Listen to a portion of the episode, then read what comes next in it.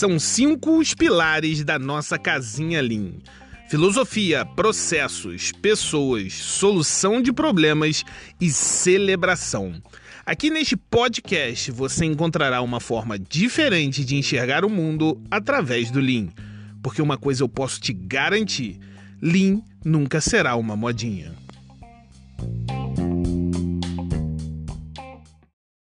Fala podcaster, tem novidade na área. Está aberto o carrinho para um curso especial. Lean Office mais Kaizen Foundation. São dois cursos rápidos, onde ao término você sairá com aquela mentalidade enxuta, pensando diferente e tirando a bunda da cadeira. O objetivo maior é você conseguir aplicar as técnicas, ferramentas e a metodologia que tem sido adotada pelas grandes empresas da atualidade.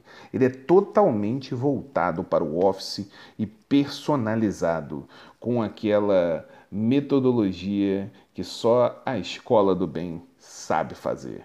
Se você ficou curioso e gostaria de saber, entra no nosso site www.isitex.com.br na área Nossos Cursos. Te espero lá!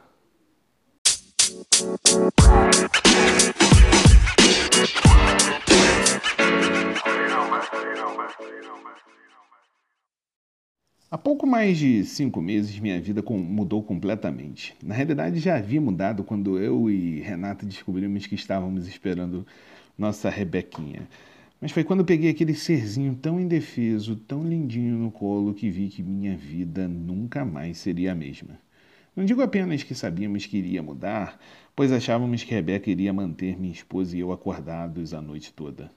Rebeca não é dessas. Ela dorme a noite toda. Graças a Deus.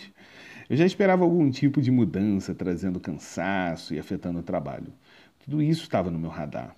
O que eu não esperava era que, com a chegada da minha princesinha, minha abordagem no trabalho iria mudar completamente. E não estou falando daquela forma sentimental que sempre acontece, não, mas de maneiras significativas que realmente têm me tornado um profissional melhor a cada dia. Antes de ser pai, muitos já me perguntavam como conseguia dar conta de todas as atividades que fazia. Mas agora, por exemplo, estou muito melhor no gerenciamento do tempo. Sou melhor em dizer não a projetos que me afastam do tempo com a minha família e também estou melhor em outras coisas que nunca esperava. Eu estou melhor no desenvolvimento de soluções criativas. Quando minha bebê está chorando, apesar de estar totalmente alimentada e com fraldinha trocada, o que é que eu tenho que fazer? Eu sou criativo, é. Começo a cantar canções bobas que eu mesmo invento. Faço brincadeiras com os objetos domésticos. Basicamente, eu faço o que for necessário para realizar o trabalho. Eu começo a me fazer perguntas sobre as causas daquele chorinho até encontrar a causa raiz e tratá-la. Essa é a verdadeira criatividade. E fiquei surpreso com o quanto essa mentalidade tem impactado positivamente o meu trabalho. Quando me deparo com problemas, e muitos dizem que já tentaram de tudo para resolver, minha mente detecta infinitamente mais possibilidades do que antes. A minha visão macro aumentou. Ter uma filha esticou a minha mente para pensar em questões mais amplas, além de soluções rápidas e criativas. Olhar para minha filha puxa minha mente em mil direções. Ao mesmo tempo que estou me perguntando como ela será quando crescer, estou pensando sobre os desafios que o ensino superior enfrenta e o que preciso fazer agora para ajudá-la a superá-las no futuro. É a mesma coisa no trabalho. Eu costumava seguir uma abordagem bastante padronizada para a otimização de processos. Eu era um defensor ferrenho de se está no livrinho, eu tenho de seguir dessa forma. Se você for nos primeiros podcasts você vai ver que a evolução do pensamento ela é constante. E tem que ser assim, porque nós estamos falando de melhoria contínua. A gente não pode ficar no passado. Agora eu pareço mais amplo, eu levo mais fatores em consideração. Mais do que nunca estou enxergando o mundo de uma forma diferente. Tipo as sites, sabe? Eu respeito o passado, mas eu vendo futuros para os meus clientes, para os meus stakeholders. E esse futuro nem mesmo eles haviam considerado. Claro, muitas vezes eu caio nos meus velhos padrões. Isso é normal, somos humanos. Mas em outros casos, minha nova perspectiva ajuda a sair da caixa com novas ideias. A minha tomada de decisão também ficou muito mais criteriosa. Qualquer um de vocês que esteja me ouvindo e tenha filhos sabe como é tomar decisões diante de informações incompletas. Você tem que escolher os métodos de treinamento do sono, decide quando introduzir uma chupeta ou não, vai ter que escolher sobre centenas de opções de mamadeira e muitas outras coisas. Tudo isso sem garantias reais de que as decisões que você tomou acabarão sendo as certas para o seu filho. E sabe de uma coisa? Essa é uma habilidade fantástica de se ter nos negócios. Eu gostaria de poder dizer aos meus clientes que estou 100% confiante de que minhas recomendações produzirão um aumento de receita para eles e que tudo vai dar certo no final. Mas se alguém te falar isso, essa pessoa está mentindo, né? Mas desde que me tornei pai, sou capaz de olhar para uma situação, escolher o melhor caminho com as informações que tenho e seguir em frente com confiança.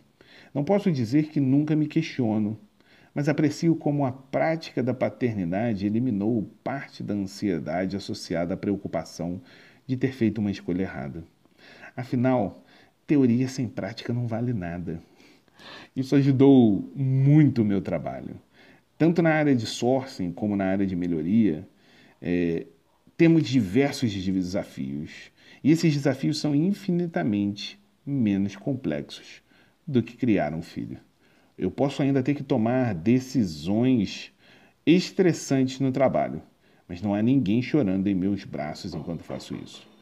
Onde eu esperava ser mais tenso no trabalho, eu fico surpreso ao descobrir que estou realmente mais calmo. Se eu sobreviver aos desafios do primeiro ano de vida da minha filha, haverá pouca coisa no trabalho que poderá me pegar. Eu não estou dizendo que todos deveriam sair correndo e ter filhos apenas para se tornarem melhores profissionais. Estou compartilhando minha história, porque não existe separação entre vida pessoal e vida profissional. Você é um ser único. Tudo que acontecer de um lado vai ter reflexo no outro. Descobri que a paternidade me oferece tantas vantagens no trabalho e eu espero que você entenda isso de alguma forma. Especificamente na área de melhoria, para a galera do Linkcast, você sabe que nós nos cobramos muito para sermos de fato melhores. E a patrulha, que não é a canina, fica atenta nos pequenos deslizes para te julgar e ir para cima de você. Os resultados têm de ser rápidos e estáveis, atrelando curto e longo prazo de sucesso. A Rebequinha me ensinou que quando eu preciso parar, eu tenho que parar tudo. Quando preciso ter resultados rápidos em detrimento do longo prazo, eu tenho de utilizar as ferramentas que nem sempre são as do livrinho, mas sei que vão trazer resultados. Eu tenho que olhar para o futuro e aí sim aplicar metodologia, filosofia necessária para mudar. E aí sim olhar o livrinho com carinho.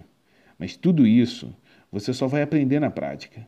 Porque por mais que diversos sites, posts, artigos do LinkedIn, livros, especialistas, todos eles te falem como se deve ninar um bebê, você só o fará dormir se pegá-lo no colo e for criativo. Você quer que seu projeto de melhoria dê certo? Então abrace a melhoria e diga para você mesmo: o pai da melhoria contínua sou eu. Você não precisa ter, seirizar a paternidade do teu projeto.